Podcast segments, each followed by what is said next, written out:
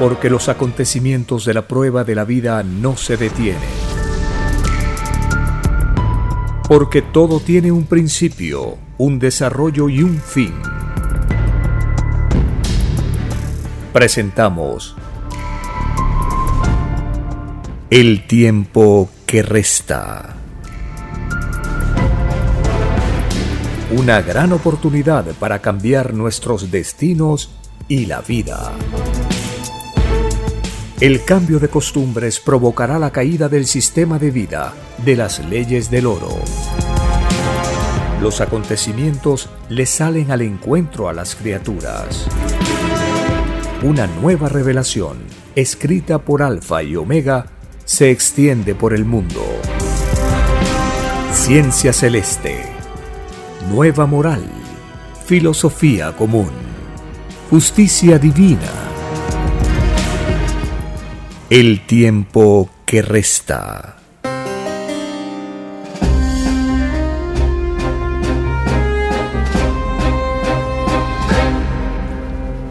Agradeciendo al Divino Creador de todas las cosas, iniciamos una edición más de este programa para tener en cuenta lo anunciado, lo profetizado en las escrituras para conocer la revelación del Apocalipsis revelado en los rollos del Cordero de Dios, escritos por el enviado Alfa y Omega, para conocer cómo las leyes sociales están interactuando con pueblos, con naciones, con el planeta en su conjunto. Bienvenidos. Un saludo a las familias con quienes compartimos estas informaciones, estas interpretaciones de las escrituras. En el libro del Apocalipsis, capítulo 13, del verso 14 en adelante, se profetiza de acontecimientos que tienen un impacto en las naciones. Nos referimos a las instituciones creadas por el sistema de vida, por los sustentadores del sistema de vida capitalista. Ellos crean, después de la Segunda Guerra Mundial, instituciones como el Fondo Monetario Internacional, el Banco Mundial, las Naciones Unidas. Esta organización llamada Naciones Unidas está profetizada en el Apocalipsis como la imagen de la bestia.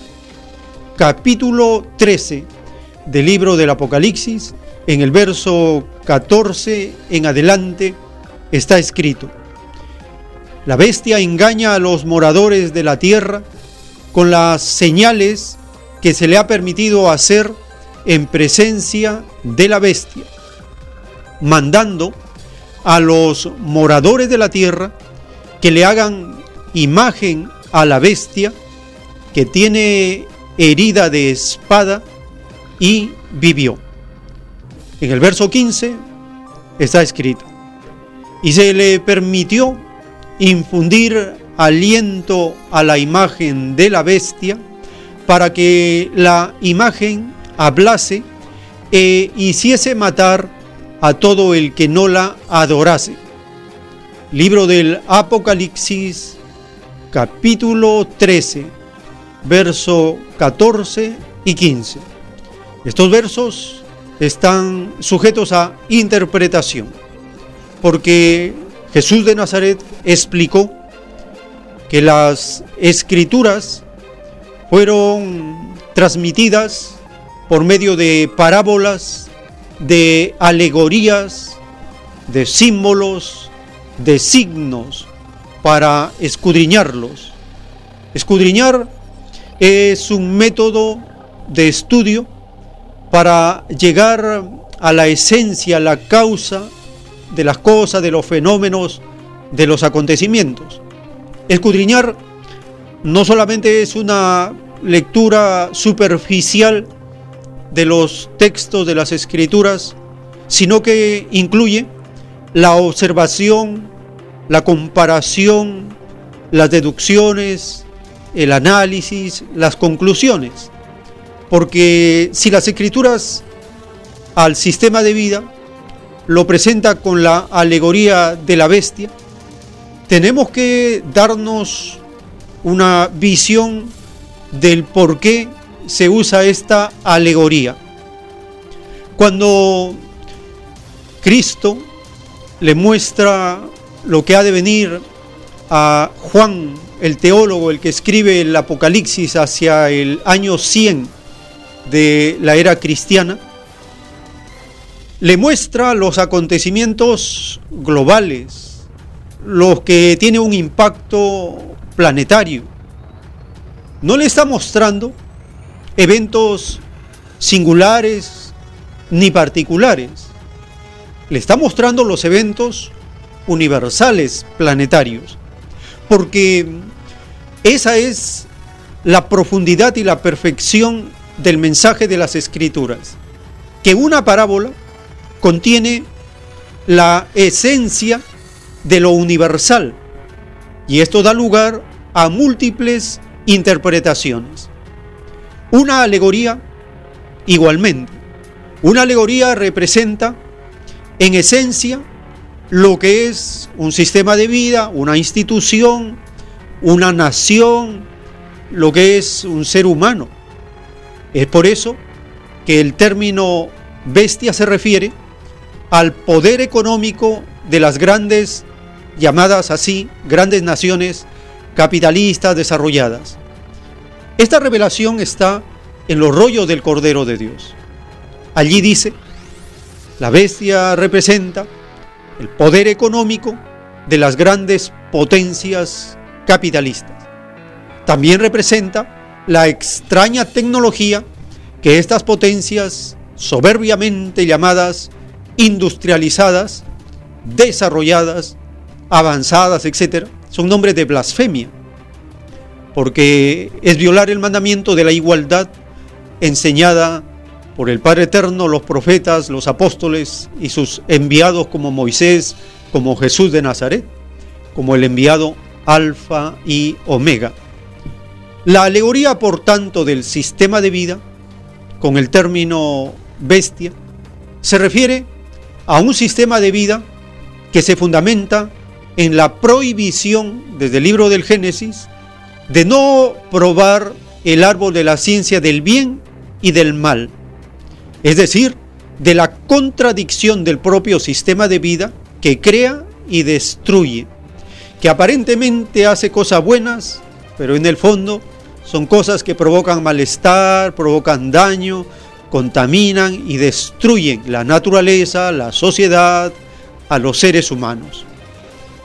El término que describe a alguien que no tiene inteligencia, que no razona, que está en un estado de brutalidad, que actúa por impulsos que tienen a la fuerza como su primera herramienta para lograr sus objetivos, esa etapa es considerada la etapa de la bestia, del primitivismo, de los efluvios, dice la revelación de las tinieblas, que estos seres todavía no logran superar.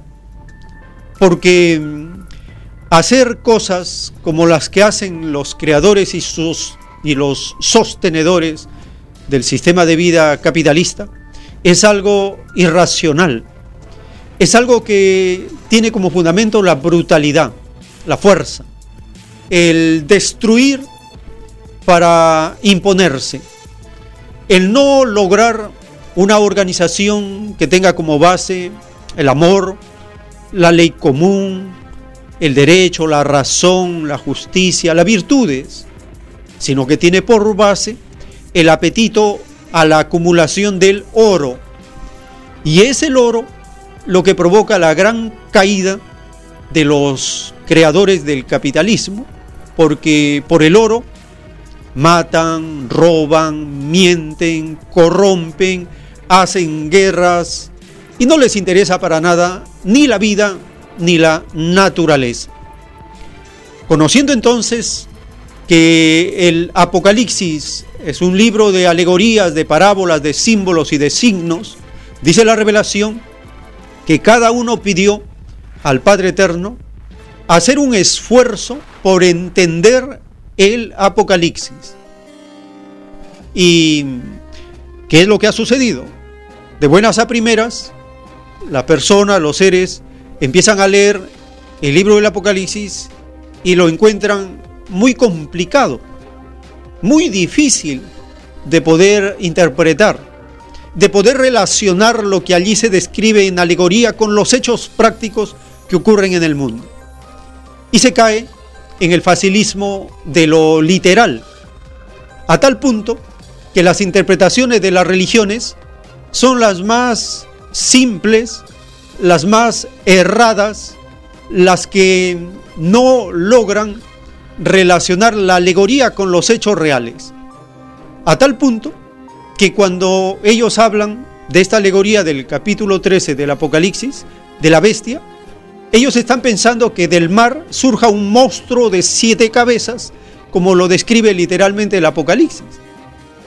Están esperando que surjan así de improviso cosas que sorprendan, pero que no tienen relación con el sistema de vida que es la misma bestia que enseña el Apocalipsis. Porque claramente dice que la bestia no es una persona, no es un hombre, no es un presidente. La bestia tiene siete cabezas, es decir, es un grupo de naciones las que constituyen la cabeza o el dominio de este mundo. Muchos se ofenden, sobre todo los religiosos, cuando en los videos que subimos en el canal de YouTube El tiempo que resta, hacemos la interpretación en base a la lectura de los rollos del Cordero de Dios y la relación que hacemos con los acontecimientos, se ofenden al presentar a Estados Unidos como la cabeza de la bestia. ¿Y por qué se ofenden los religiosos? Porque en su interpretación errada no reconocen a Estados Unidos como la cabeza del mal en este planeta. Y no lo reconocen porque se dejan engañar por la apariencia de los gobernantes, que siempre están mencionando a Dios y piden que Dios bendiga a América y están hablando siempre en esos términos. Pero en su práctica, en sus acciones, violan los mandamientos de Dios, le dan la contra a todo lo que ha enseñado Cristo y se convierten en los más grandes anticristos. Por lo tanto, las extrañas religiones son parte del sistema de vida basado en la violación a los mandamientos de Dios. Y como son parte, no se dan cuenta que son ellos los profetizados en las escrituras como los falsos profetas, los falsos intérpretes de las escrituras y los que justifican las acciones de los que se creen dueños de este mundo. Están ellos entonces incluidos en esta alegoría de la bestia. En el capítulo 13, verso 14 y 15 del Apocalipsis, se menciona la alegoría de las Naciones Unidas. Hemos realizado un video donde titulamos en la miniatura de este video del canal de YouTube El tiempo que resta, ONU, imagen de la bestia, Apocalipsis capítulo 13, verso 14-15. Y está generando cierta polémica por la interpretación que se hace de estos textos de las escrituras. Es interesante entonces abrir el debate y la interpretación porque con claridad nosotros relacionamos lo que está descrito. Dice, por ejemplo, que a esta mm, imagen de la bestia se le permite hablar. ¿Y qué ocurre en las Naciones Unidas? Todas las naciones, 193 naciones, que son las que conforman a esta organización, tienen derecho a hablar. Solo hablan. Pero la voz de 188 naciones no es vinculante. Solo es vinculante y con carácter obligatorio la voz de cinco naciones que conforman el Consejo de Seguridad. Son Estados Unidos, Gran Bretaña, Francia, esos son los que forman el bando del capitalismo. Está en el otro lado Rusia y China. Cinco naciones que tienen voz, voto, derecho a veto.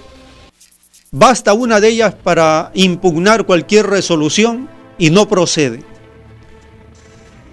Esto está descrito en el capítulo 17 del libro del Apocalipsis con claridad.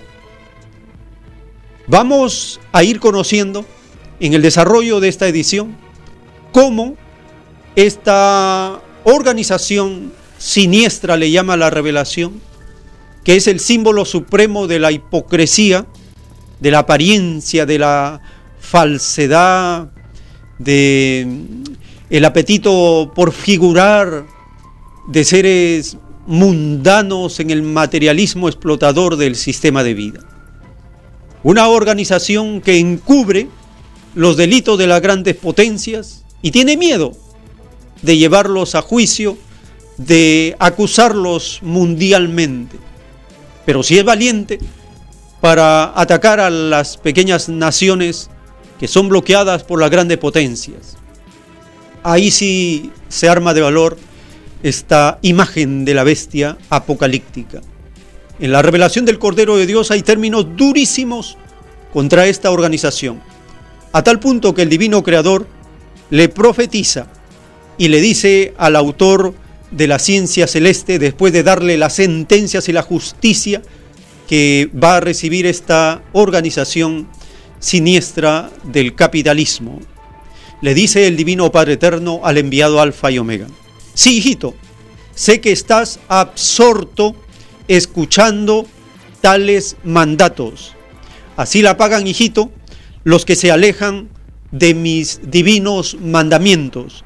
Y te aseguro, hijito, que de esta maldita organización no quedará piedra sobre piedra, y su solo recuerdo estremecerá a los estudiosos del futuro. Escrito fue que no se puede servir a dos señores, o se sirve a mis divinos mandamientos, o se sirve al oro. Escrito por el enviado Alfa y Omega. Conoceremos en esta primera parte del programa y les agradecemos a aquellos que nos están acompañando por el canal de YouTube, el tiempo que resta, para ver los videos y por las demás redes escuchar los audios de las informaciones que tenemos para compartir.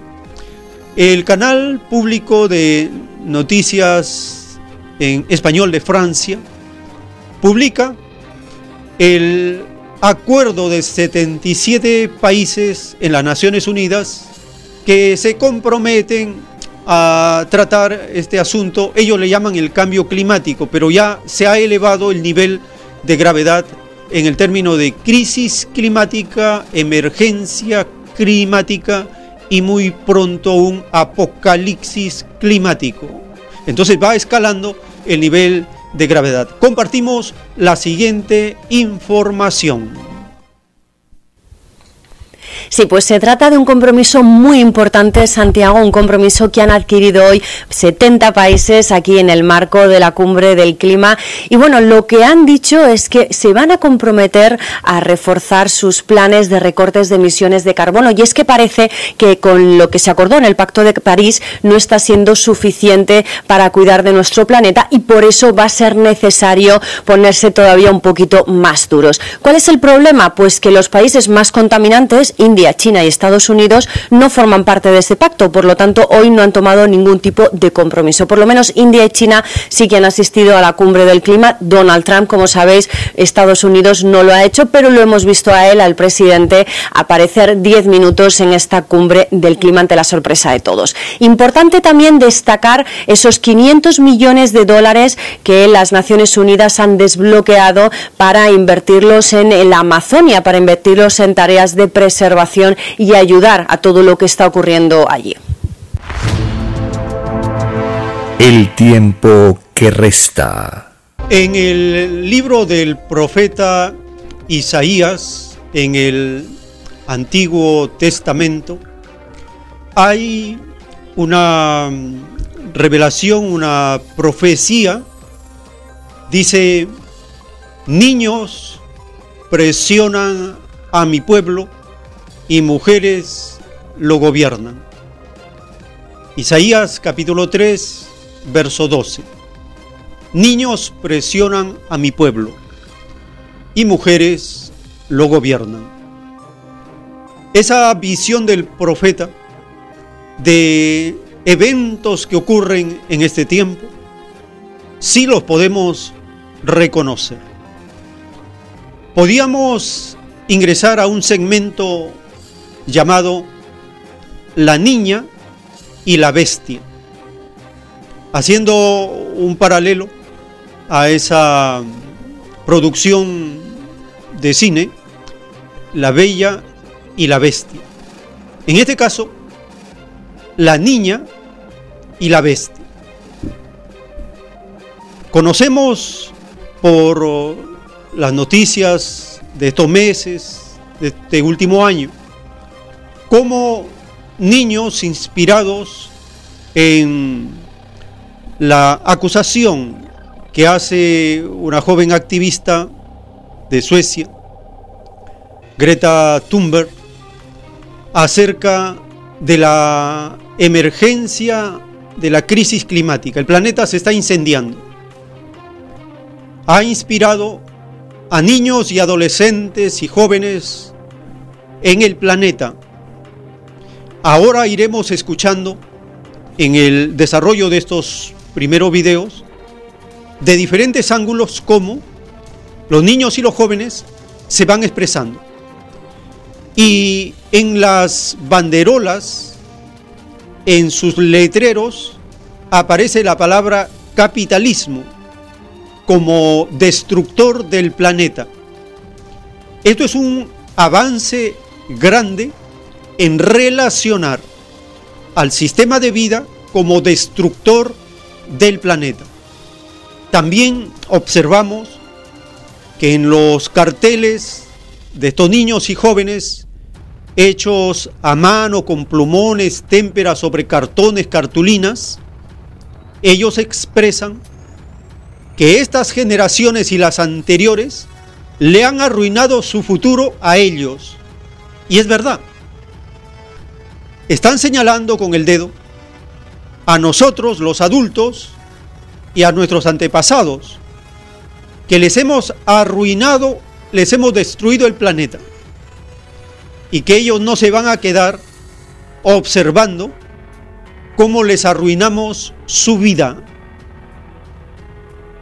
La joven Greta Thunberg, invitada para participar en esta conferencia de clima en las Naciones Unidas, estuvo presente el día de la inauguración de esta sesión de las Naciones Unidas relacionada con el clima.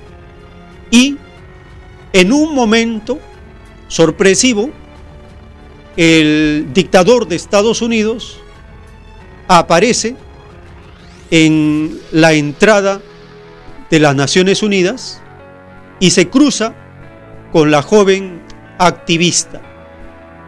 La joven activista da una mirada, una expresión de enojo, de fastidio, de repudio a la presencia de este extraño gobernante negacionista de la crisis del clima creada por ellos mismos.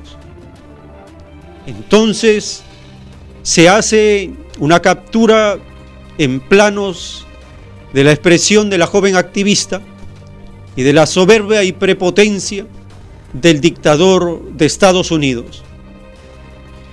Una prepotencia y una soberbia propio de los ilusionados, de los acomplejados por el oro. Exactamente tal cual. La niña y la bestia. Podemos relacionar la profecía de Isaías del Antiguo Testamento con la prepotencia y la brutalidad de los gobernantes capitalistas negacionistas de la emergencia y de la crisis climática, como el dictador de Estados Unidos, el aprendiz de dictador de Brasil y otros engendros del materialismo que están por el mundo pensando en su ganancia material. La primera información que compartimos se refiere a miles, millones de jóvenes en el planeta. El viernes 27 de septiembre de 2019 se manifestaron en esta llamada huelga por el clima huelga mundial por el clima.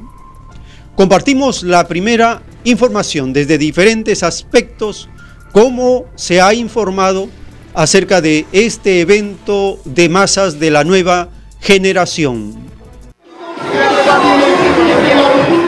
Cientos de miles de jóvenes marcharon el viernes en varias partes del mundo para reclamar medidas para enfrentar el cambio climático. En Italia, comités de ciudadanos de toda la península organizaron marchas y manifestaciones en 180 ciudades. Todavía hay esperanza. Ver a toda esta gente manifestándose hoy contra este problema cuando hace algunos años no se hacía nada. Es un movimiento joven con el deseo de cambiar las cosas alrededor y traer un cambio a este planeta. Un cambiamiento en, uh, planeta. En Nueva Zelanda, más de 40.000 personas se manifestaron frente al Parlamento. Mi generación realmente no debería tener que estar faltando a la escuela. Deberíamos estar en la escuela y siento que es realmente importante para mí y para todos que nos pongamos de pie contra otras generaciones que han arruinado nuestro planeta.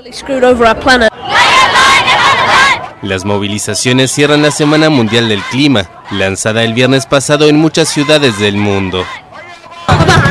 El cambio es posible solo si nos ponemos de pie. Tenemos que hacerlo nosotros, no otros. Nuestro pensamiento es nuestro futuro. Somos el futuro. El 20 de septiembre, más de 4 millones de personas, incluyendo muchos jóvenes, tomaron las calles de todo el mundo como parte del movimiento Viernes por el Futuro, lanzado hace un año por la activista sueca Greta Thunberg, que consiste en hacer huelga ese día de la semana para exigir medidas contra el calentamiento global. El tiempo que resta. El profeta Isaías del Antiguo Testamento tiene una visión de estas manifestaciones multitudinarias de los últimos tiempos. En el capítulo 17, verso 12 del libro del profeta Isaías está escrito, hay multitud de muchos pueblos que harán ruido como estruendo del mar y murmullo de naciones que harán alboroto como bramido de muchas aguas. Isaías capítulo 17, verso 12. La doctrina del Cordero de Dios revela este pasaje de las escrituras y se refiere, dice, a las grandes manifestaciones de naciones de los últimos tiempos, porque esta manifestación planetaria, si se lo ve desde una visión completa, parece como el estruendo del mar, como el murmullo de naciones que hacen alboroto como bramido de muchas aguas. Es así. Compartimos la siguiente información de lo ocurrido el viernes 27 de septiembre de 2019. Los jóvenes toman las calles en muchas ciudades del planeta. Algo ha cambiado. Es la sensación que han tenido quienes se han echado a las calles para celebrar este viernes una nueva jornada de protestas por el cambio climático. Las imágenes que ven son de Madrid, pero las movilizaciones tuvieron lugar en más de 150 países diferentes. Los más jóvenes lideraron las protestas conscientes de que el calentamiento global es uno de los grandes problemas de su generación. Esto demuestra que ha llegado el momento y que la gente está empezando a actuar. Millones de jóvenes de todos los rincones del planeta se unieron para pedir a los líderes políticos mundiales que tomen medidas urgentes frente al cambio climático. Están cansados de promesas y exigen pasar a la acción.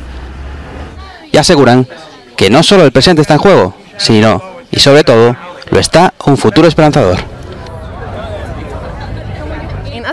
Vine aquí porque quiero tener una familia, quiero tener hijos y nietos y quiero tener una tierra donde puedan crecer.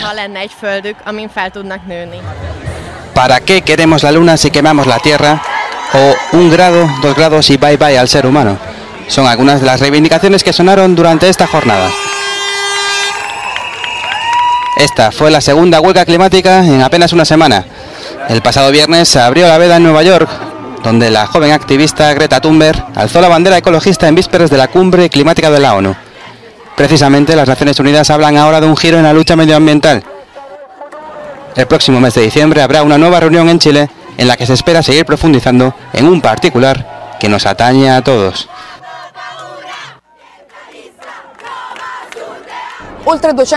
Más de 200.000 personas participaron este viernes aquí, en Roma, en la huelga mundial por el futuro.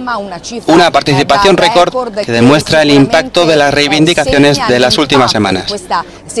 Estos estudiantes no se contentan con nada más que con acciones concretas. Piden a los políticos que cumplan no solo con promesas, sino, sobre todo, con hechos. Giorgia Orlandi, Euronews, Roma. El tiempo que resta. La banderola inmensa que portaban estos jóvenes decía, el capitalismo mata. Inmensa. Su banderola que estaba en esta marcha, en esta huelga de los jóvenes. Dice la revelación del Cordero de Dios en un plano celeste. Todo espíritu capitalista será despreciado y todo humilde y explotado será ensalzado. Nadie en el mundo va a seguir las normas del materialismo. Este viraje en las costumbres del mundo provocará la caída del imperialismo es cambiada la moral del mundo que no es moral, puesto que viene violando desde hace muchos siglos la moral del Padre, escrito por el enviado Alfa y Omega.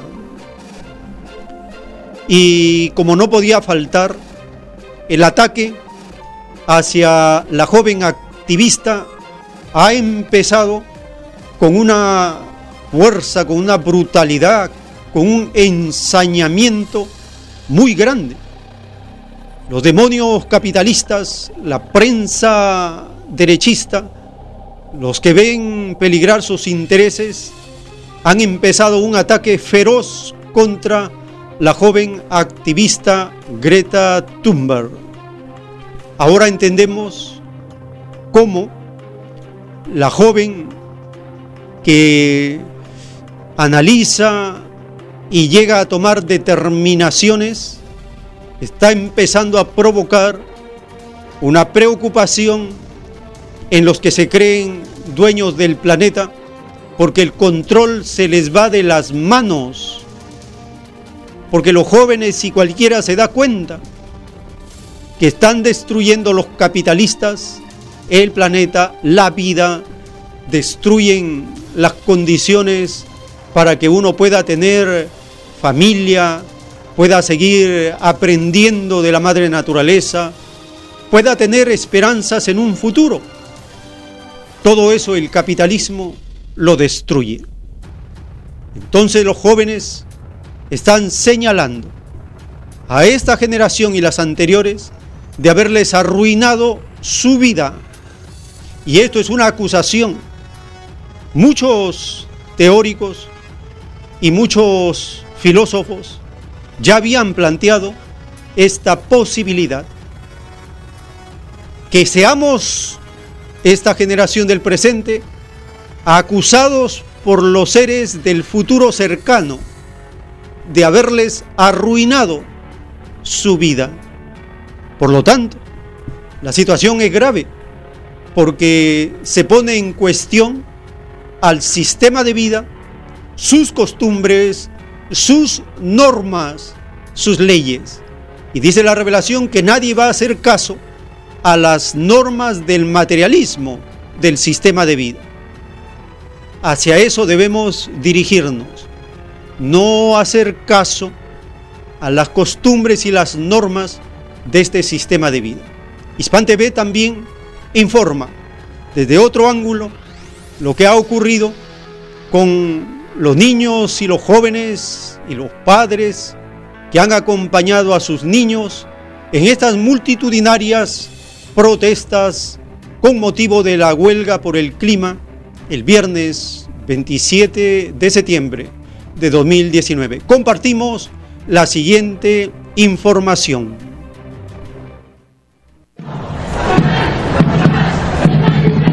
La huelga mundial por el clima sigue este viernes en 150 países. Millones de estudiantes inspirados por la activista adolescente sueca Greta Thunberg lideran las protestas que reivindican acciones reales contra el calentamiento global.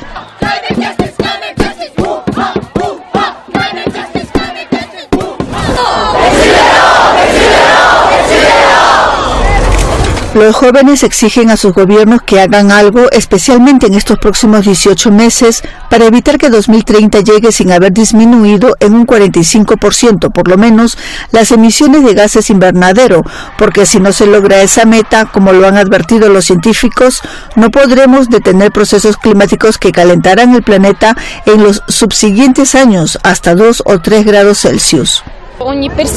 Todos deben hacer esto, es decir, hablar con amigos, familiares y todos los que conocen para despertarlos ante este problema ya que la verdadera situación no son las soluciones por las que hay.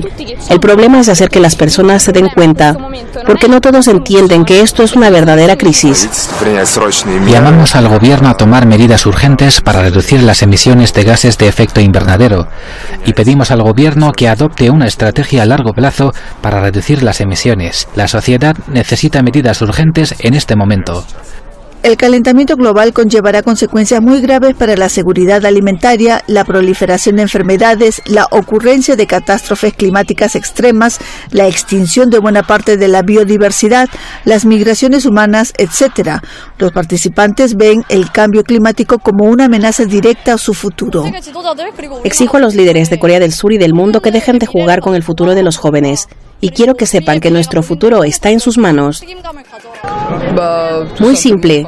Hoy hay una emergencia y ya no podemos hacer la vista gorda. Me da miedo cuando veo lo que está sucediendo y creo que la acción es la única forma de exorcizar este miedo.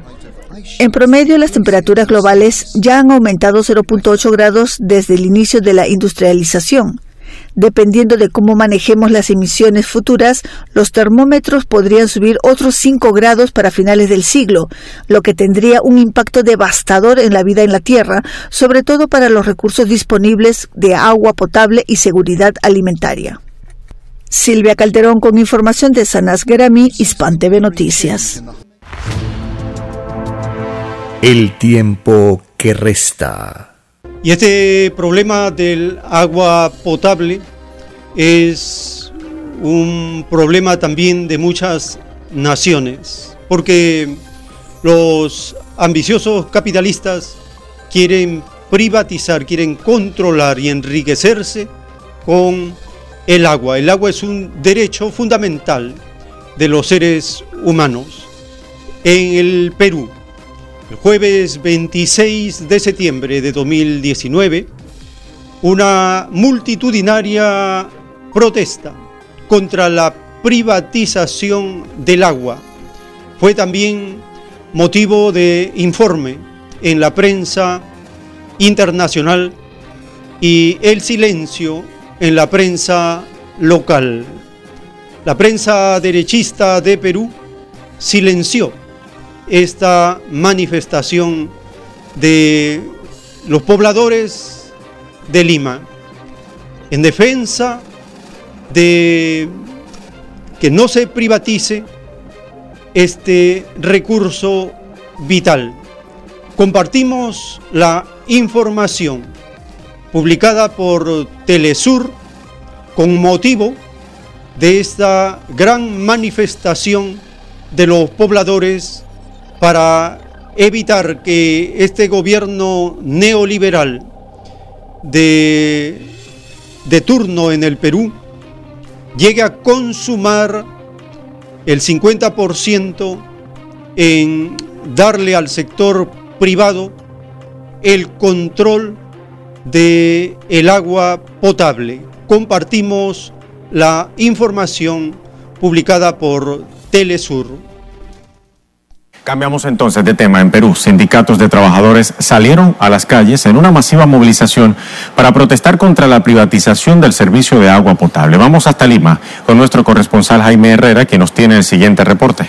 Adelante, Jaime, saludos. Muchas gracias por el pase. En efecto, el día de hoy eh, hubo una masiva movilización. Miles de peruanos salieron a las calles para manifestarse conjuntamente con eh, el Sindicato de Trabajadores de la empresa prestadora de agua potable de Lima, Sedapal, en contra del gobierno de Martín Vizcarra y exigiéndole a este que derogue el decreto supremo que recientemente aprobó y que permite que eh, el 50% de las acciones de esta empresa estatal puedan ser privatizados. Cabe indicar que eh, los manifestantes, principalmente representantes de distintos distritos de los conos de Lima, de eh, los alrededores de Lima, lo que dicen es que de privatizarse el servicio de agua potable en este, eh, en este modo, lo que podría ocasionar es que aumente el costo del agua potable, del servicio de agua potable, incluso en más del 100%. Pero además, cerca de un millón de habitantes limeños que están esperando este servicio llegue hasta sus hogares porque no cuentan con agua potable, no cuentan con instalaciones eh, de las redes de agua potable, van a eh, quedarse prácticamente en esas mismas condiciones. ¿Por qué? Porque al sector privado no le interesa llevar obviamente ese servicio con eh, una visión social, sino más bien empresarial y de negocio. Ello dejaría, repetimos, a cerca de un millón de limeños sin este servicio de agua potable. Hoy esta manifestación se dirigió hasta el Ministerio de Vivienda, eh, que es justamente el ministerio del que depende esta empresa estatal. Sin embargo, la policía impidió que ellos lleguen hasta esta entidad, solamente pudieron ingresar algunos dirigentes quienes eh, ingresaron para dialogar con representantes del gobierno. Lo que han manifestado es que esperan una pronta derogatoria de este decreto supremo, de lo contrario van a convocar a nuevas movilizaciones y siempre con el respaldo de la población de Lima. Con esta información, compañeros, volvemos a estudios. Adelante. Gracias, Jaime, por el informe. Hasta la próxima. El tiempo que resta. En este segmento del programa vamos a abrir las líneas telefónicas para escuchar sus opiniones, su participación en los eventos que nos toca participar. Y teniendo ya hasta este momento cada vez más claro lo que como pueblo, como población, como trabajadores, tenemos que realizar. Empezar a ser conscientes que debemos nosotros ya guiar nuestro destino. Eso de delegar el poder a otros demuestra que es un fracaso. Tenemos una primera comunicación. Aló, su nombre, de dónde llama. ¿Aló? Adelante, hermano. ¿Podría levantar el tono de su voz para escucharle mejor? Ya. Ahora sí. Ya, ahorita. Ahora sí. Ya, mire. Este, es admirable que existan seres como esta niña, esta adolescente Greta Thunberg, que sin haber conocido mucho de lo, del paraíso que Dios nos dio, lo defiende lo, lo que ella imagina o lo que ha visto. Eh, nosotros acá, hablo de experiencia personal acá en Lima, en los últimos, en lo que tengo de existencia, casi 60 años, eh, he constatado un cambio del medio ambiente, un cambio climático que muchos de los jóvenes, de las personas que tienen 40, no han experimentado o no han percibido. No han percibido porque toda su vida la han vivido ¿no? en una selva de cemento, ¿no? en un campo entre concreto. Eh, antes, hará 40 años, uno llevaba, por decir, a Puente Pila y estaba fuera de Lima. Había aire puro, aire fresco. Uno vivía, iba a la, a la casa de un familiar allá en, el campo, digamos Cañete, Chincha, Ica, y percibía el aire puro, el verdor, la naturaleza en toda su expresión. Convivía con los animales, convivía con los otros seres vivientes, ¿no? Creo que ¿no? Entonces, eh, sabíamos apreciar el, el, aroma del mar, de la playa. Lamentablemente, muchos de los que tienen que vivir acá en Lima, sobre todo, y que tienen menos de 40 años, no pueden decir esto. Uno llegaba a Tocongo, a, volteando a la altura del pantano de Villa, ¿no? para irse a Chincha al sur, o llegaba a, pasar a Pasamayo y ya estaba en otro mundo. ¿No? Qué lindo. Ahora todo eso ha cambiado, producto del crecimiento poblacional y producto de la industrialización, producto del capitalismo, ¿no? Que usa todo en su beneficio. ¿no? Ahora vemos los ríos sucios, cochinos. Antes habían, inclusive hasta sacaban camarones, no lo he llegado a ver, pero sí en Lurín habían hasta camarones. donde nos ofrecían peces en las carreteras, recién eh, frescos. Hoy día ya no sucede eso. Entonces, a nivel mundial también supongo que será igual. Eh, ¿Cómo un pollo puede apreciar la libertad si toda su vida la ha vivido en un corral? Yo lo pondría como ejemplo. Entonces, eh, lamentablemente los medios educativos no nos hacen apreciar esto y nos tienen metido en cosas que en verdad no son naturales, que no son del hombre y que nos individualizan y nos vuelven egoístas creyendo nosotros como dueños de la tierra. Nada más falso, somos inquilinos dentro de la tierra y debemos cuidar la casa del Padre. Ahora, respecto a esta situación del agua, eh, actualmente la tarifa ya se duplicó. Eh, hará tres años se pagaba un sol 50 en la tarifa más baja por metro cúbico. Ahora se está pagando 3 soles 40. Si se duplicara, sería 7 soles el metro cúbico en la tarifa más baja. Es decir, en verdad, eh, muchos no podrían pagar. ¿Y por qué tenemos que pagar? ¿Acaso el hombre creó el agua? El agua viene de la naturaleza, el agua lo creó Dios, el agua es de la tierra, es de todos, es de los animales, de los, seres llamados seres humanos. Entonces no tenemos que pagar por eso que algo que la naturaleza nos da a todos nosotros. Lo único que podríamos nosotros pagar es, por su adaptación y su transporte, nada más. Muchas gracias, hermano, por tu participación y hacernos recordar las experiencias de haber tenido contacto con la naturaleza, con las plantas, los árboles, el campo, con las aves. Es una experiencia que es debemos continuarla porque eso nos da sensibilidad. Edición, tenemos una nueva comunicación, su nombre, ¿de dónde llama? ¿Le escuchamos? Buenos días, hermanito. Soy la señora Carlota del Rima. Adelante, hermana. Gracias, hermanito. Bueno, los jóvenes nos están acusando de haberles arruinado ¿no? la vida y eh, debemos tomar medidas urgentes a, urgentes a nivel global, porque ya esto es una crisis y hay una amenaza de que el calentamiento global puede aumentar en 5 grados más. Entonces, todos los países del mundo no deben exportar sus minerales a Estados Unidos, a estos países capitalistas, porque hacen un mal uso de estos minerales, los transforman en armas. Estas armas son las causas principales del calentamiento, es una de las causas principales del calentamiento global.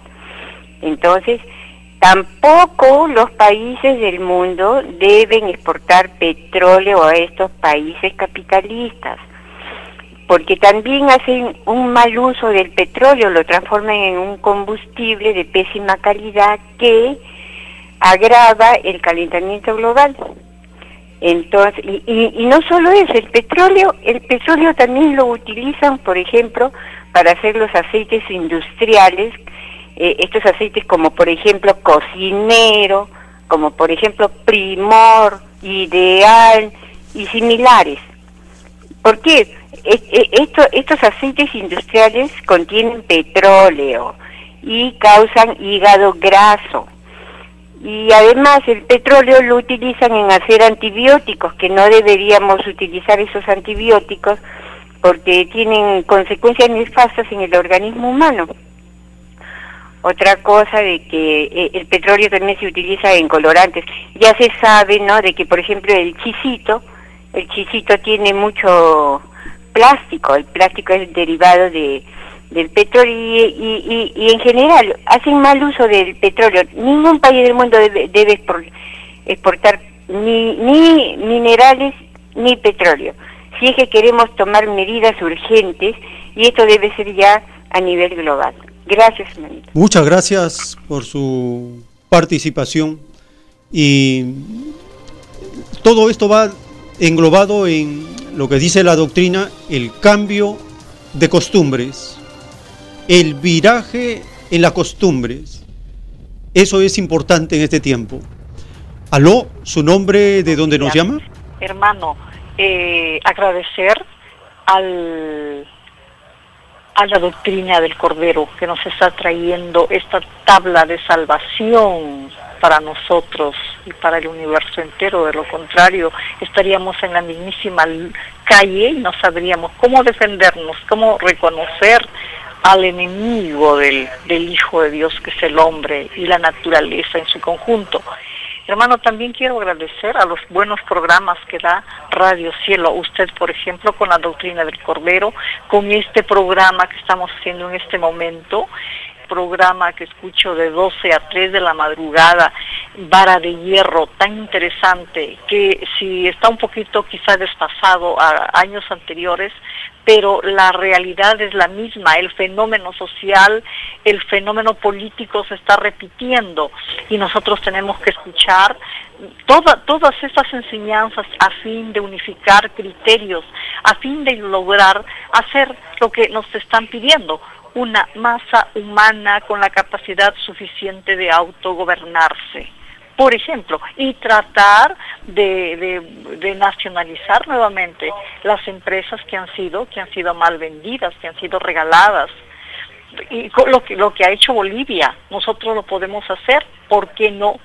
Pero no nos estamos organizando todo parte de un tema orgánico, organizacional, para poder formar esa masa humana que transformará la, realidad social, política, económica, espiritual, material.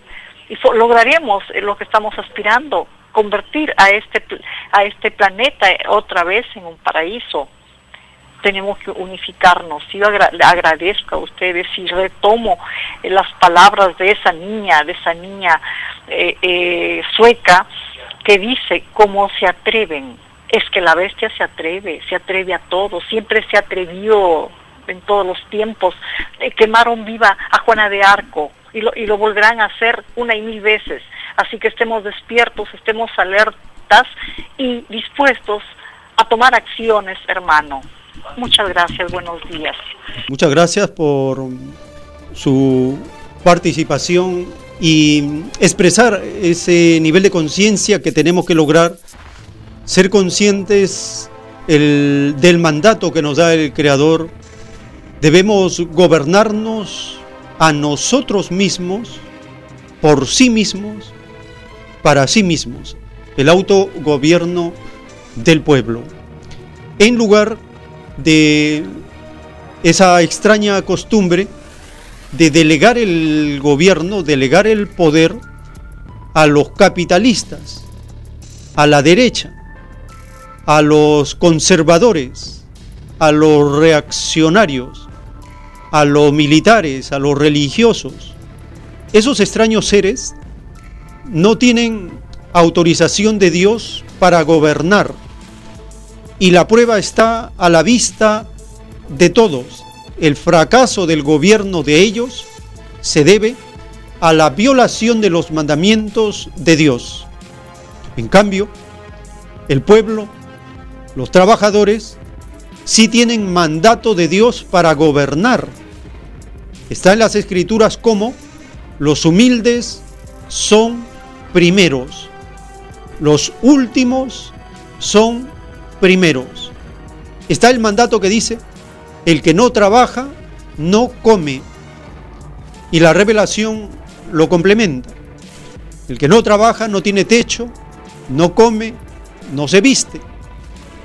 El trabajo colectivo, voluntario, en ley común, es el derecho universal que nos da el Padre Eterno para convertir a este planeta llevado a las tinieblas, volver a ser un planeta de luz. Un planeta de luz significa que es la razón, el conocimiento, la sabiduría, la filosofía, quien gobierna. En cambio, el gobierno de las tinieblas, del capitalismo, gobierna la metralleta, la bomba, gobierna el tanque, gobiernan los militares, gobiernan los derechistas, los capitalistas, que se basan en los militares para imponer su ley, su constitución, sus normas, sus costumbres, su inmoralidad. Y la religión los bendice. Ahí tenemos entonces al yugo de este planeta.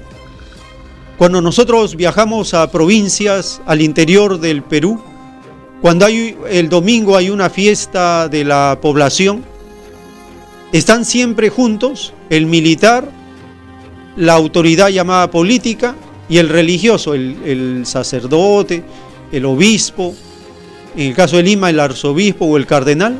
Ahí están los tres juntos siempre, amarraditos, juntos, constituyen la usurpación del poder en este mundo. Y muchos dirán, ¿Y por qué se permite? Porque es un planeta de pruebas. Se está probando a las criaturas, a los seres humanos, para ver si tienen la determinación de cambiar lo que está mal o conformarse en aceptar la imposición del error en base a la fuerza. Es una lucha material la que se pidió a Dios en este planeta de prueba. Toda prueba tiene un principio, un desarrollo y un fin.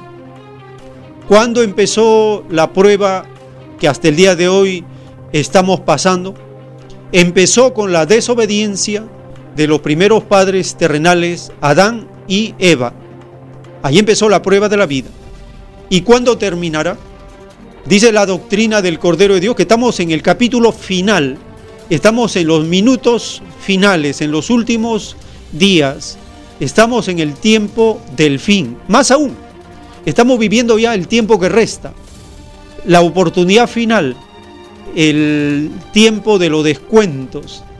Estamos en el límite del término de este extraño sistema de vida y el inicio ya del juicio final planetario universal que dará lugar al nuevo reino en la tierra.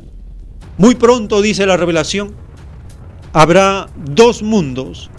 Este mundo que se extingue y el nuevo mundo que nace.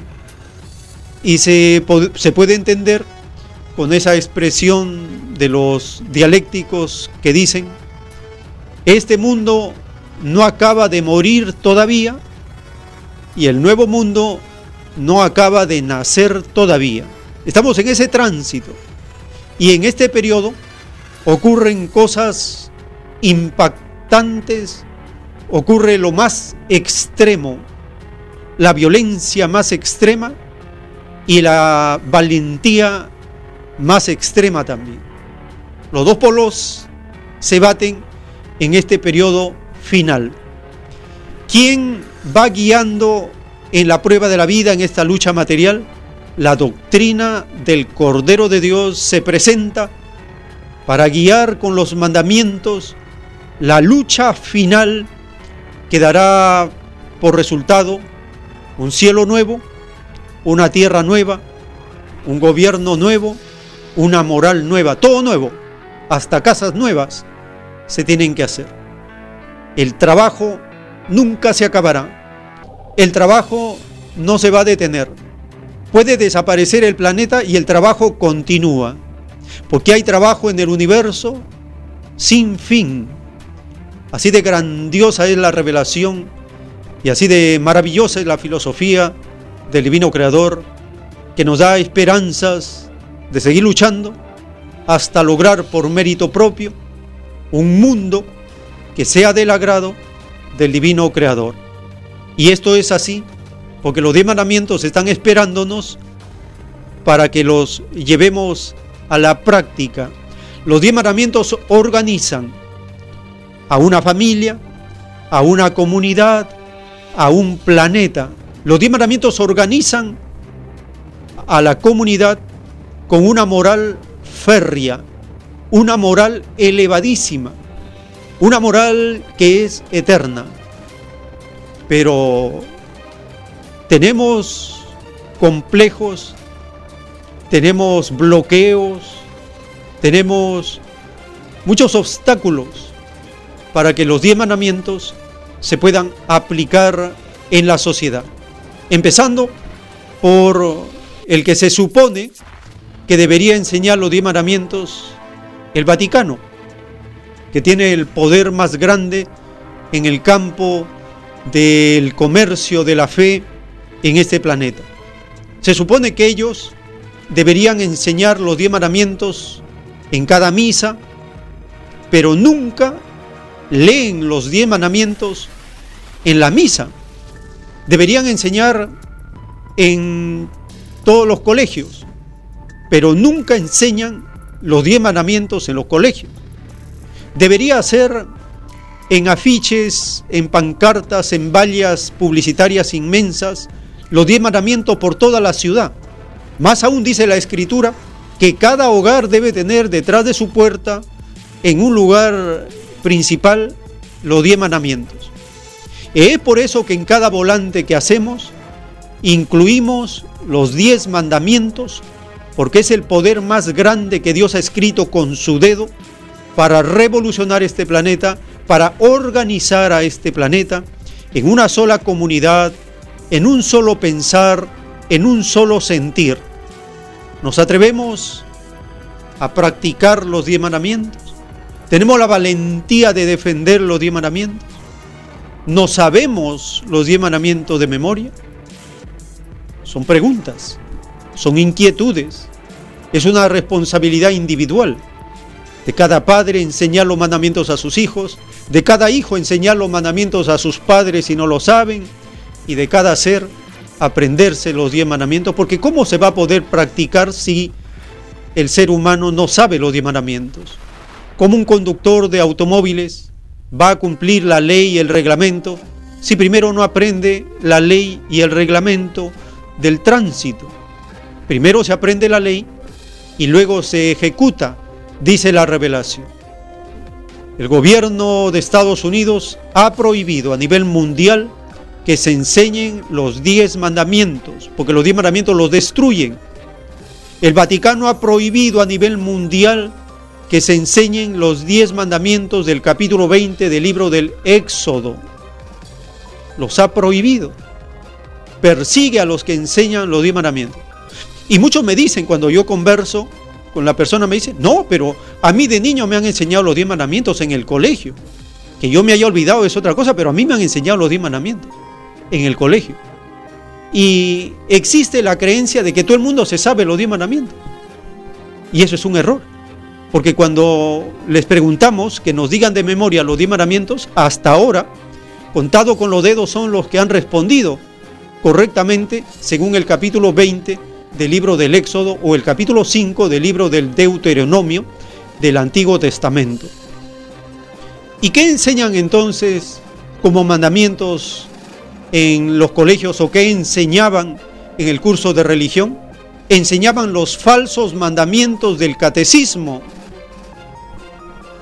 Los llamados mandamientos del catecismo son falsos, son tergiversados, son lo que dijo Cristo, ustedes enseñan mandamientos de hombres, pero no son los mandamientos que Dios escribió con su dedo. Y esto es un trabajo de comparación para todos.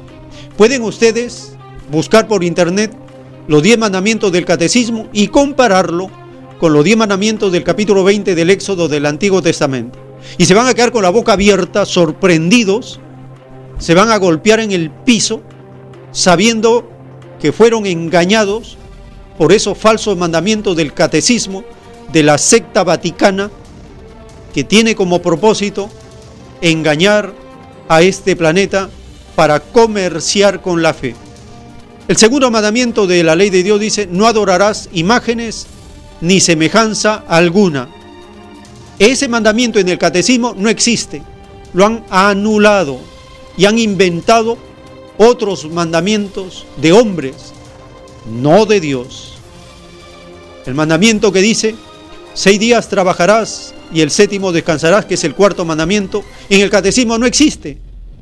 Lo han eliminado porque la secta vaticana no trabaja, pide limosna. Las religiones no trabajan, piden diezmo, piden ofrenda, piden limosna. Son comerciantes de la fe. Nosotros que estudiamos las escrituras combatimos esa falsedad y comercio de la fe, porque en vez de unificar al mundo en una sola moral, en un solo Dios, lo confunden, lo descarrían, lo llevan al abismo, a la confusión. Y esto no debe continuar. Es un cambio de costumbres necesario que hay que hacer todos los días, en todo momento, en cada idea, en cada intención, es un trabajo constante. ¿Por qué? Porque estamos siendo probados segundo por segundo por los diez mandamientos. Eso está en la conciencia de cada uno. Vamos a continuar con lo que tenemos preparado para esta edición. Un agradecimiento a aquellos que nos están siguiendo por el canal de YouTube. El tiempo que resta. Allí estamos subiendo estos programas en vivo y subimos videos editados con temas de actualidad. El siguiente informe se relaciona con los oligopolios, con el que las empresas capitalistas forman monopolios para aprovecharse de la población, para imponer su dictadura del mercado, para lucrar con la salud, con la enfermedad, todo es comercio en los extraños acomplejados al oro. Telesur informa acerca de estos oligopolios en el campo de las medicinas en el Perú. En otro tema, Perú es uno de los pocos países que permite el, oligopolio. En consecuencia, sectores clave como el de la venta de medicinas están concentrados en grupos de poder económico que actúan en detrimento de los peruanos. Nuestro corresponsal Jaime Herrera nos preparó la siguiente historia. Desde que la cadena InRetail compró a sus principales competidores en el rubro de laboratorios y farmacias, esta compañía ha concentrado el 85% de la venta de medicamentos en Perú este oligopolio golpea directamente el bolsillo de los pacientes. En otros países las medicinas son demasiado baratas comparadas a los precios que tenemos acá en el Perú. los, laboratorios, los importadores generalmente son los que lucran con la salud de los peruanos. Es carísimo, ya no está al alcance de, nuestro, de nuestra pensión, que es una miseria. Esperar no es que venga la muerte, porque ¿qué se va a poder comprar tanta medicina, tan cara la medicina, no? Está muy cara. El sector farmacéutico no es el único. De acuerdo a la Asociación de Usuarios y Consumidores ASPEC, en los últimos años se han creado oligopolios en sectores como el bancario, las administradoras de fondos de pensiones AFPs, medios de comunicación escritos y otros. Todo ello ante la falta de una ley que regule la fusión de empresas del mismo rubro. Cuando tú tienes varios competidores, los precios bajan, hay una mayor oferta de bienes y servicios, la calidad se incrementa, todo esto en beneficio del consumidor. Pero cuando tú tienes un solo proveedor o dos proveedores, que son los dueños del mercado, entonces en ese caso ellos pueden generar lo que les apetezca. Pueden hacer que los productos escaseen, pueden subir los precios, pueden bajar la calidad de los productos, etc. Este año el legislativo peruano se prestaba a debatir una ley antioligopolio. Sin embargo, el proyecto fue encarpetado, supuestamente por problemas de redacción lo que ha decir de las organizaciones de defensa del consumidor, se trata de una nueva movida de los grandes grupos de poder económico para mantener sus privilegios. Hay grandes lobbies ahí en el Congreso que hacen presión para que esta ley no salga. Hay voceros de las empresas que fungen y pontifican como si fueran expertos que no tuvieran ningún interés, pero en verdad responden a intereses empresariales claros que no quieren la ley. Quieren que se sigan produciendo fusiones, quieren que tengamos un país en el cual las medicinas estén en un solo grupo económico, las cervezas, los bancos en un solo grupo económico, los alimentos, las tierras, los medios de comunicación. A decir de organizaciones sociales, se trata de una evidencia más de que la legislación peruana no se construye en función de los intereses ciudadanos, sino para las multinacionales y los grandes grupos de poder. Jaime Herrera, Telesur, Lima. El tiempo que resta. En las Sagradas Escrituras, Cristo enseñó, tuve hambre y no me disteis de comer, tuve sed y no me disteis de beber, estuve enfermo y no me visitasteis, estuve en la cárcel y no vinisteis a verme. Son preguntas que Cristo hace a cada uno, porque las intenciones salen de adentro hacia afuera. Y eso no se ve, pero Dios sí lo ve, lo conoce. Si a los que están en los gobiernos se les hace estas preguntas, ¿qué podrían ellos responder? Caerían en la más grande hipocresía en justificarse. La justicia de Dios dice actúa por los hechos, por las obras, por lo que se hace, no por lo que se dice en el sentido de no ser coherente entre lo dicho y lo hecho. Porque Cristo fue modelo en palabra y obra. Pero Cristo dijo, ustedes escuchen lo que ellos dicen, pero no los imiten, porque ellos dicen, pero no hacen. Es el caso de los congresos. Los congresos de las naciones del mundo están llenas de lobistas, de mercenarios que por el oro sacan leyes con nombre propio y en beneficio de estos grupos económicos. Ocurre en México, ocurre en Colombia, ocurre en Argentina, Chile, Perú, en todas partes. Porque la doctrina del Cordero de Dios tiene expresiones universales cuando dice congresos de traidores al pueblo, congresos vendepatrias, congresos violadores de los mandamientos de Dios es una ley de justicia para todos. Cuando una nación llega a ser soberana, el llamado lobismo es un delito. Cuando un gobierno es corrupto y ha corrompido a la sociedad, los lobistas son llamados señores respetables. ¿Por qué? Porque tienen oro, se venden por el oro, se acomplejan por el metal precioso. Este problema de las naciones del tercer mundo es como una ley común de atropello y de abuso. Un gobierno soberano, un gobierno que tiene fundamento en el beneficio del colectivo, de lo social no permite que este atropello ocurra. pero se necesita la participación, la movilización constante del pueblo para que esto vaya cambiando. Nos han acostumbrado a ser pasivos, a no intervenir en los asuntos del Estado, solo a recibir lo que en base a sus intereses los gobiernos de turno deciden. Y deciden cosas tan aberrantes contra la vida como es atentar contra los medicamentos. Son mafias a nivel mundial.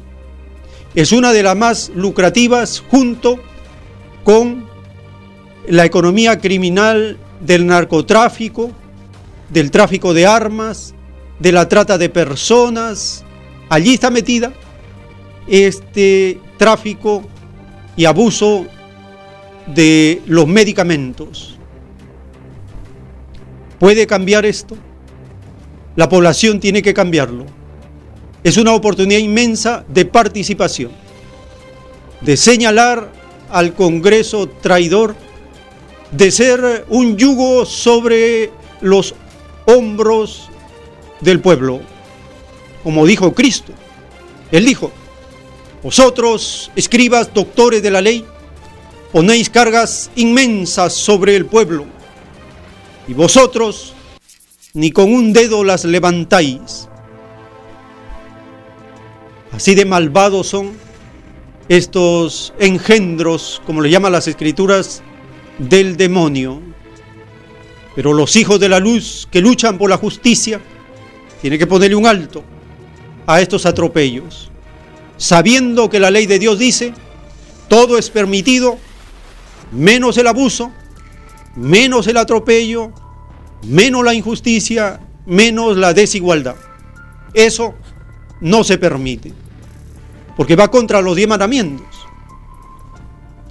Necesitamos cambiar nuestras costumbres y se necesita filosofía común para hacer estas transformaciones. ¿Quién la da? Las escrituras, la revelación del Cordero de Dios.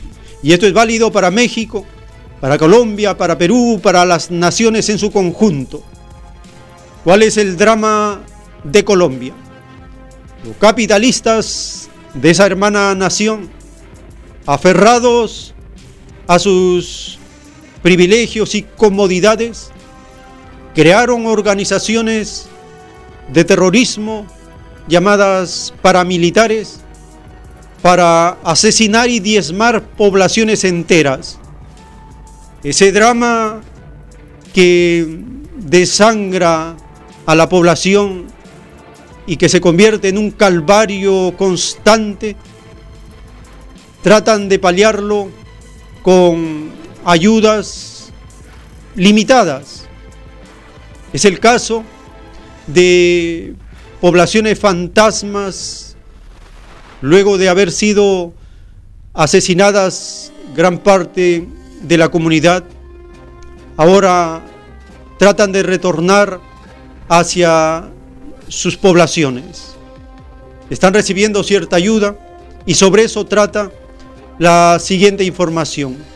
Hay una lucha entre hacer proyectos para obtener miel y o continuar con cultivos que no benefician a la comunidad y solo enriquecen a las transnacionales del vicio, como es el tabaco, como es la coca, en el sentido de utilizarlo para hacer enriquecer a la economía criminal del sistema capitalista.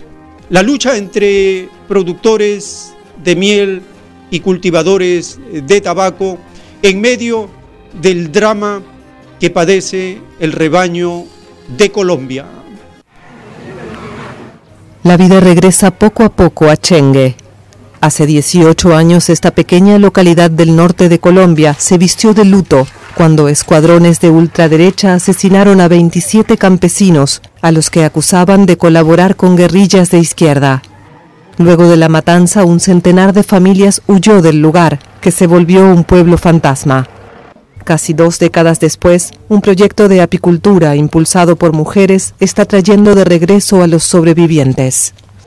Sanar herida en una parte de que estábamos como desunidos, eh, unos estaban en ovejas, otros en cencelejo ya, y ahora con esto de la apicultura la gente se ha unido, han vuelto, eh, le han tomado amor a, a esto de estar con las abejas, a estudiar la vida de las abejas. Unas 500 colmenas fueron facilitadas por el gobierno y la ONU como parte de un proyecto colectivo para víctimas del conflicto armado. Julia Meriño también apostó a la sanación.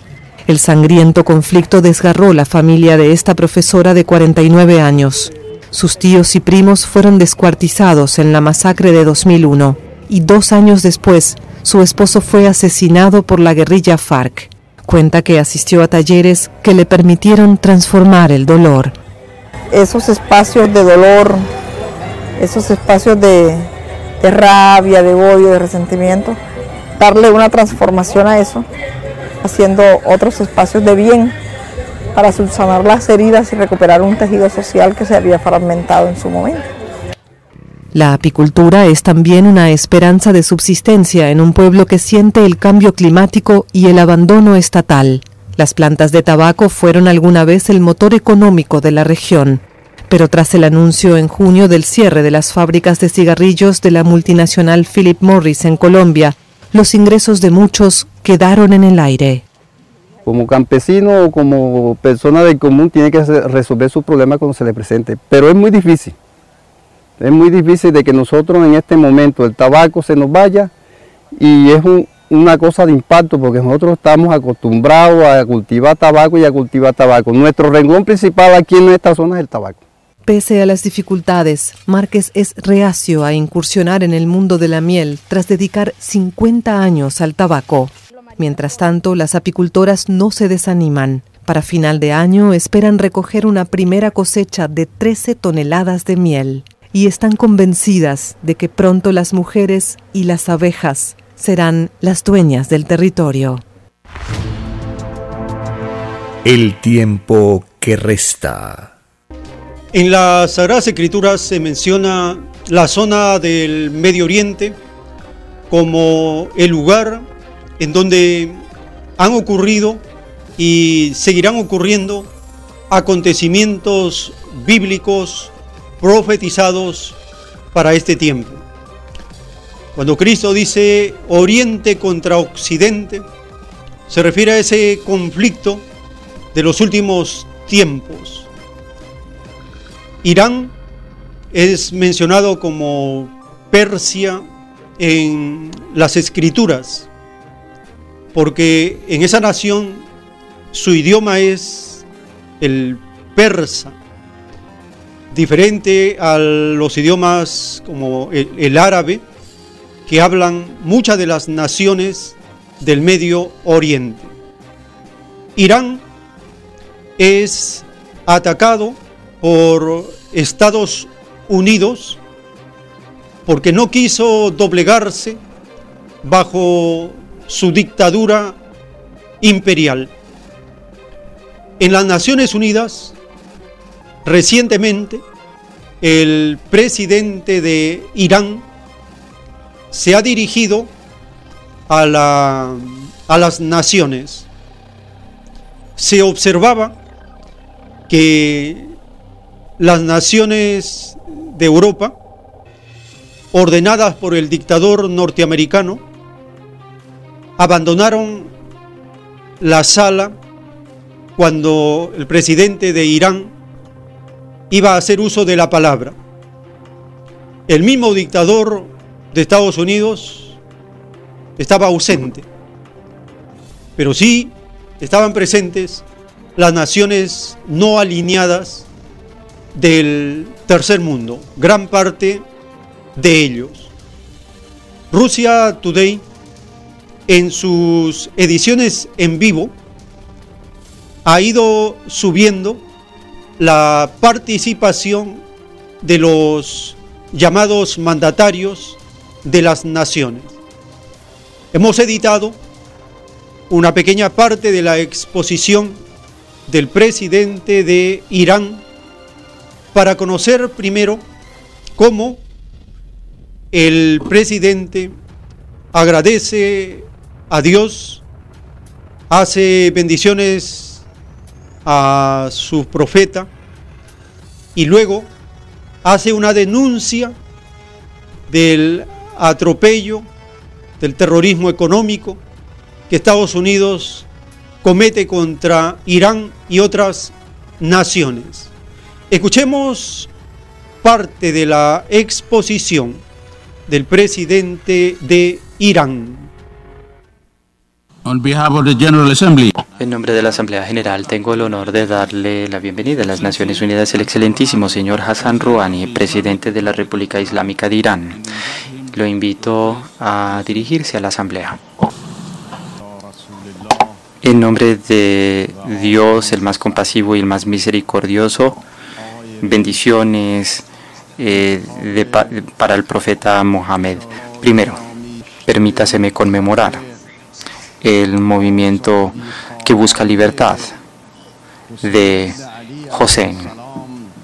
Que la paz esté con él y rendir homenaje a todos los que buscan la paz en el mundo, quienes no se doblegan ante la opresión y la agresión y toleran todas las dificultades de la lucha por los derechos y también eh, los espíritus de todos los mártires oprimidos de ataques terroristas y bombardeos en Yemen, Siria, Palestina, el territorio palestino ocupado, Afganistán y otros países del mundo, incluido Irak.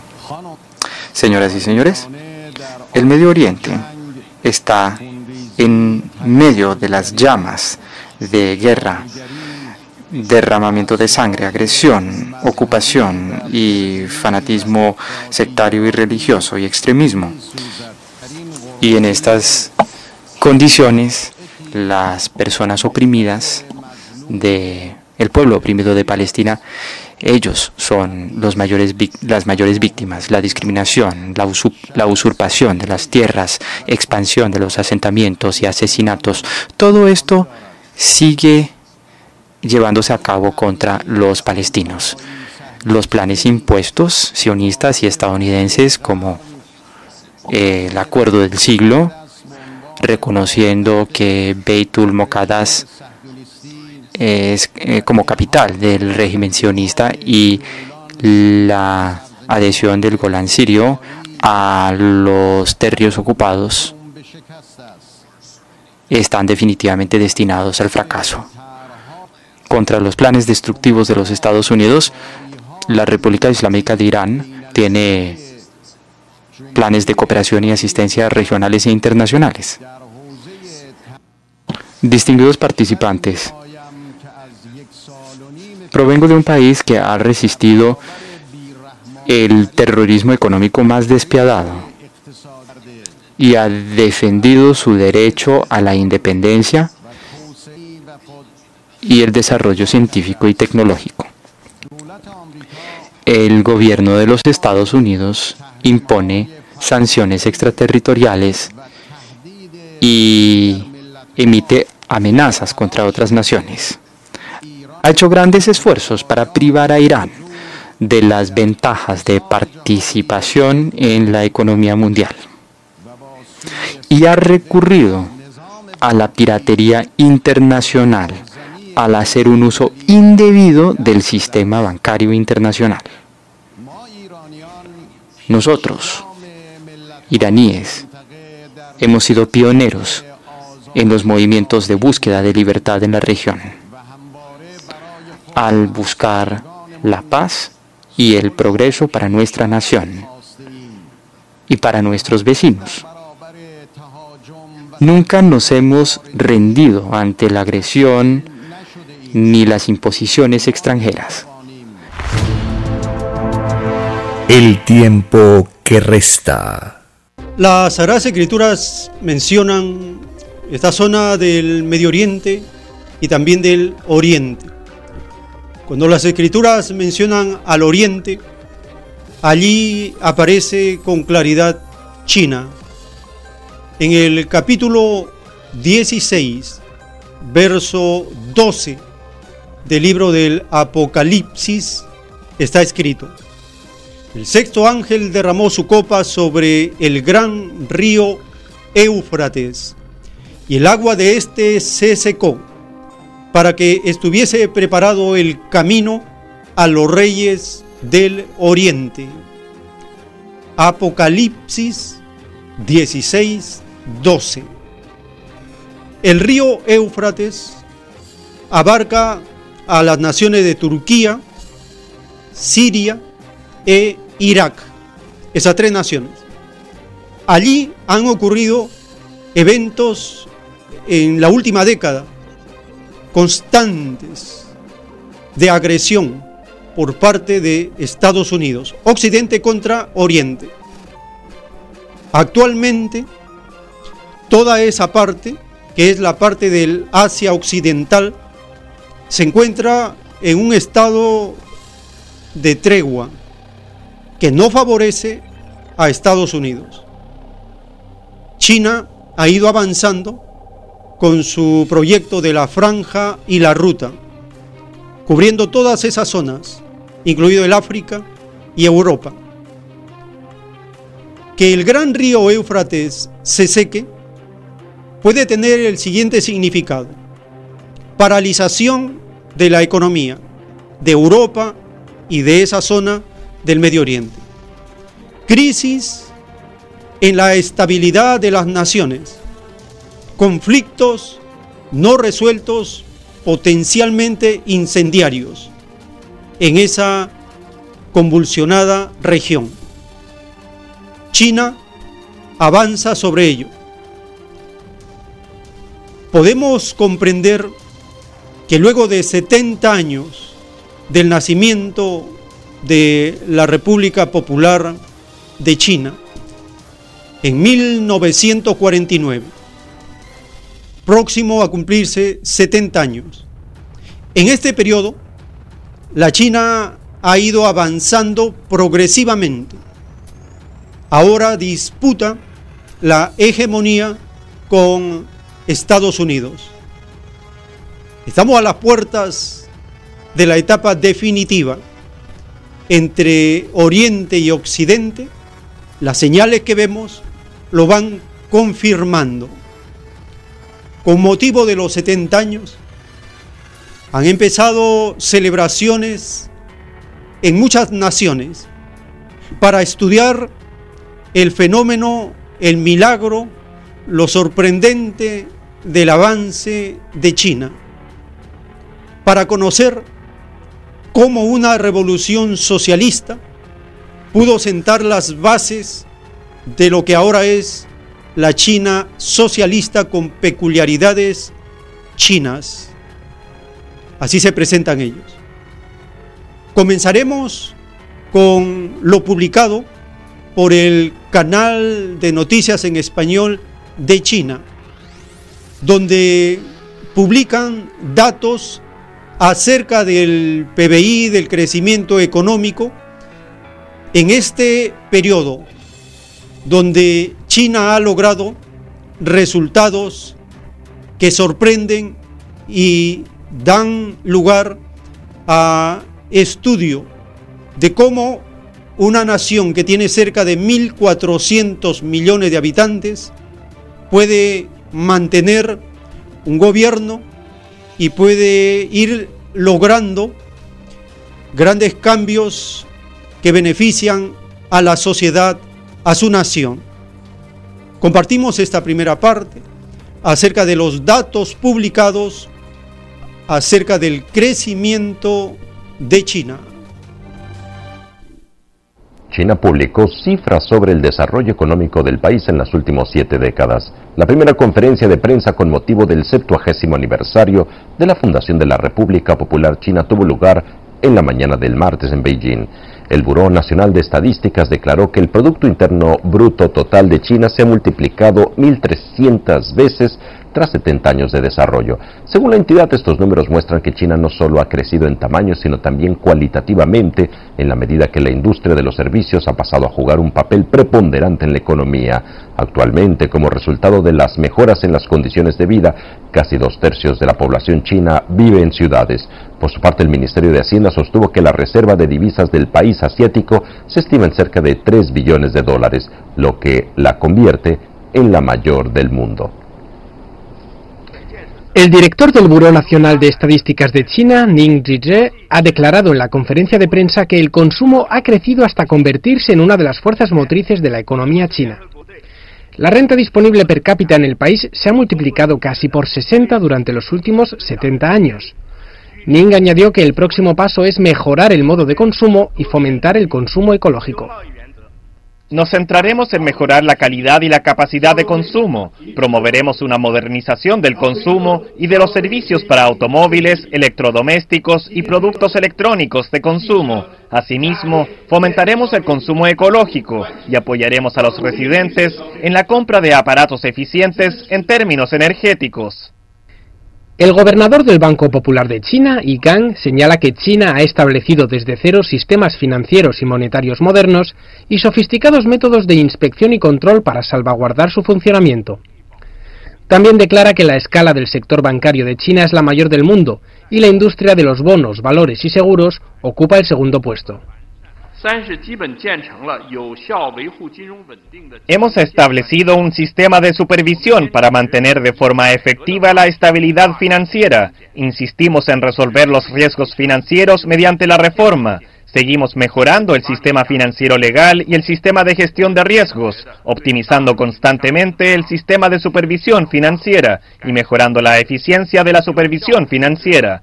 Además, el reglamento financiero se está mejorando continuamente. Las autoridades declaran que el septuagésimo aniversario de la fundación de la República Popular China supondrá un punto de inflexión para una mayor apertura y nuevas oportunidades para las compañías chinas. CGTN en español.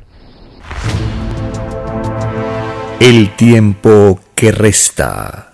En la doctrina del Cordero de Dios se profetiza esta etapa de prosperidad del campo socialista y la pobreza de Occidente capitalista liderado por Estados Unidos. En el título 3543 está escrito, en la prueba de la vida, en los últimos tiempos, la bestia capitalista en su pobreza y caída trató de arrastrar al bloque socialista, más los hechos basados en la prosperidad del mundo socialista desenmascararon a la bestia, escrito por el enviado Alfa y Omega.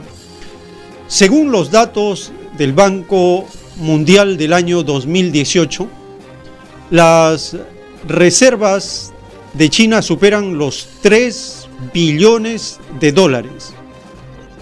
En cambio, las reservas de Estados Unidos apenas llegan a 449 mil millones de dólares, menos del 0.5 de un billón.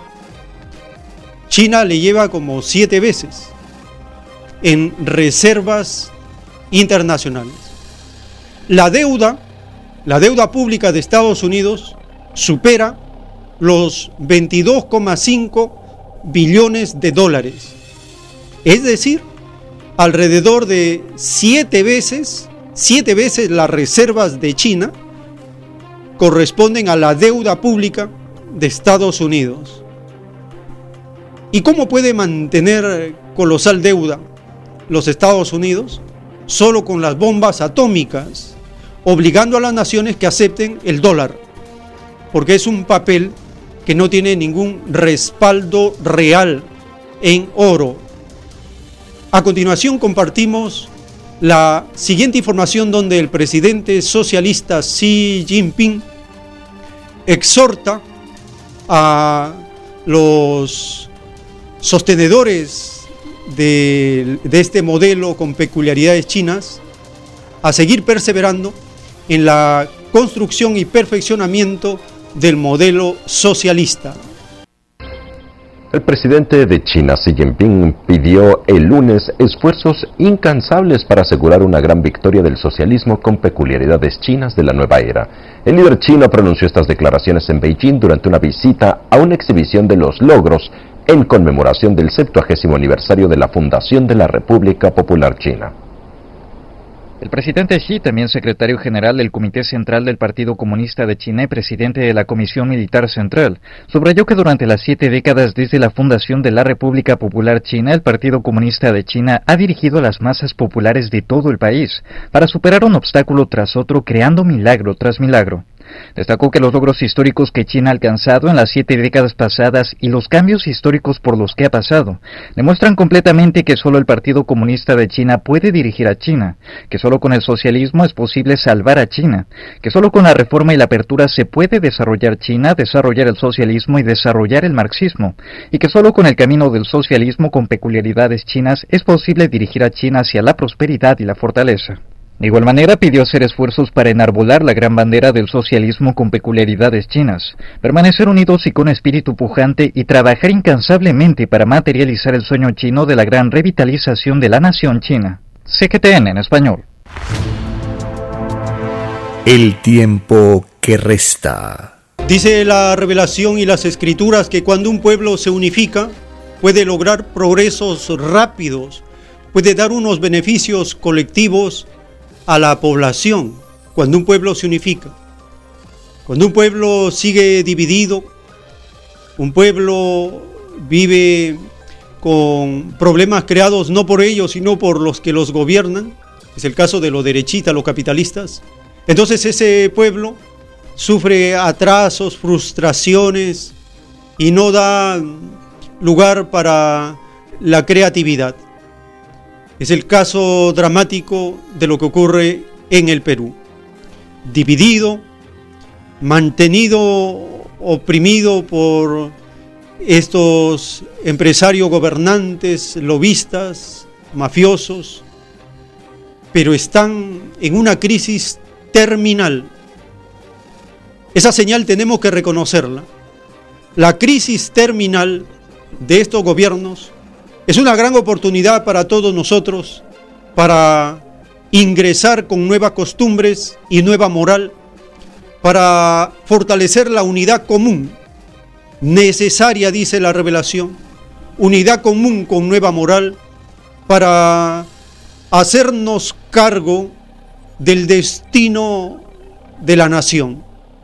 Necesitamos transformar las leyes, cambiar las normas, cambiar la constitución, darnos una constitución que esté inspirada en el derecho igualitario de las escrituras, para que todos seamos beneficiados con una nueva moral, nuevas costumbres.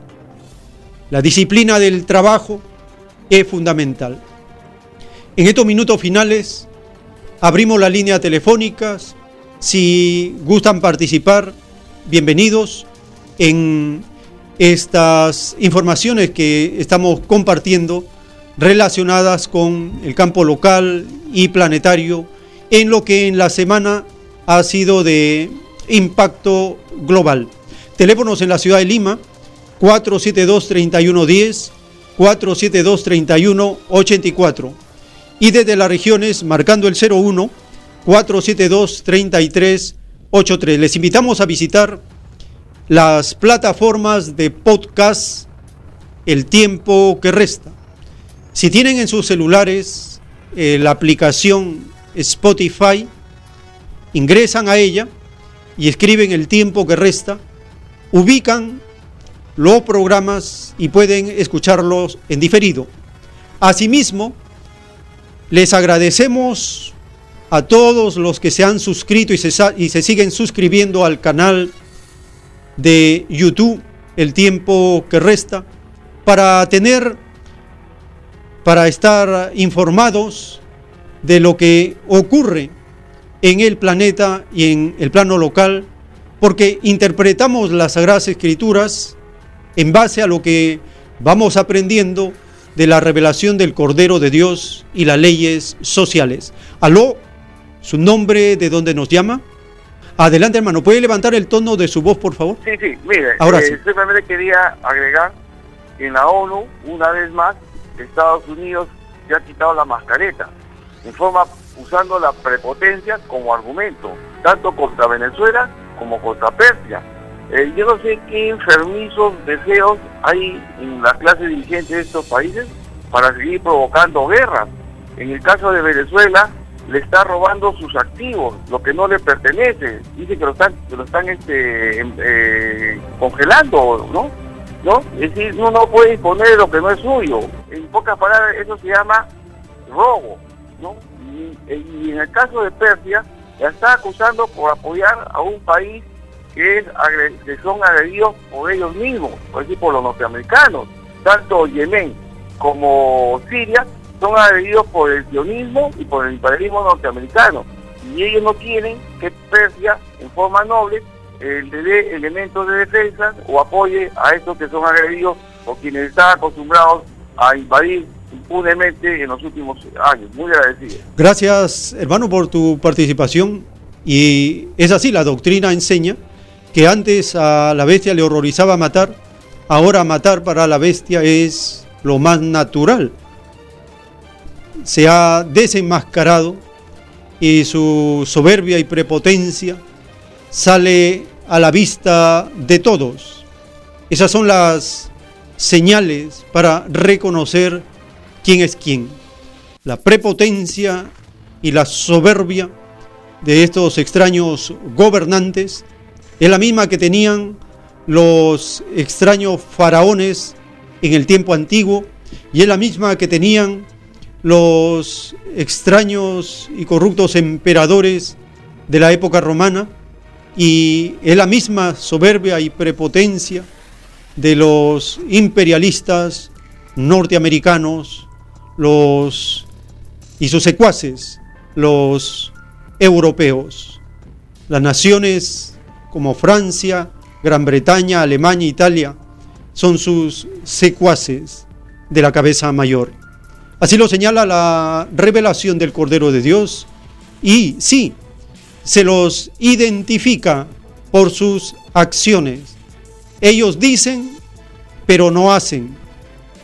Ellos hablan como el dragón, con los tanques, con la metralla, con la bomba, porque de su boca sale fuego. Esa es la alegoría que presenta las escrituras acerca de la conducta de este extraño imperio en agonía. El imperio agoniza y el oriente se fortalece. Se cumple lo dicho por Cristo. Oriente contra Occidente. Porque la moral del Oriente es más elevada que la inmoralidad de Occidente. El Oriente tiene como fundamento el trabajo. Se basa en virtudes. Se basa en las enseñanzas de las escrituras, de la filosofía. En cambio, Occidente se basa en la ilusión que produce el oro. Y como el oro incita a acaparar, incita a matar, entonces estos seres quedan poseídos por espíritus, energía de las tinieblas y los incita a destruir. Dice la profecía de las escrituras, el Señor viene a destruir a los que destruyen la tierra. Estamos a las puertas de esos grandes acontecimientos bíblicos profetizados hace miles y miles de años. De esta manera, estamos llegando al término de esta edición. Hemos compartido con ustedes las informaciones relacionadas con la huelga mundial de los niños, los jóvenes, los adultos en defensa de la naturaleza, del planeta, del presente y del futuro. Esto es un impacto que asusta a los materialistas explotadores del sistema de vida. Los asusta, los asusta porque sus ganancias peligran sus privilegios y comodidades y derroche está en cuestión. De esta manera les invitamos a acompañarnos en las ediciones que transmitimos los sábados de 8 a 10 y los domingos de 10 a 1. Les agradecemos por visitar y descargar gratuitamente los libros en formato PDF de la página web alfa y omega.com. Allí están los audios también para podcast, los libros en PDF, las grabaciones con la voz del autor de la doctrina del Cordero de Dios, las copias de los planos celestes, mucha información en estas plataformas de Internet. Si el Divino Creador lo permite, compartiremos nuevas ediciones de esta programación.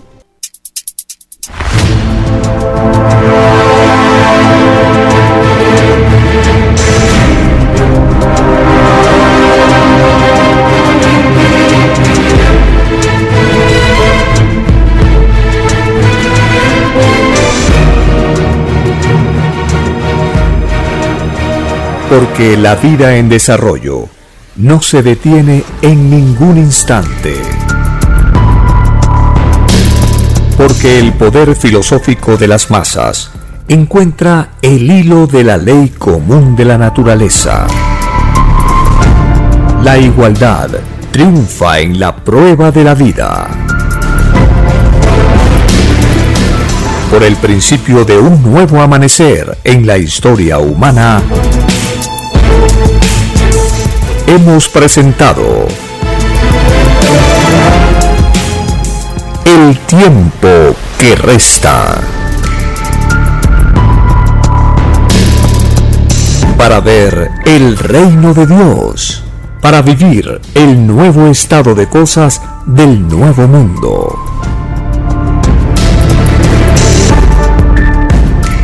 Visite www.alfayomega.com y descargue gratis todos los libros en PDF.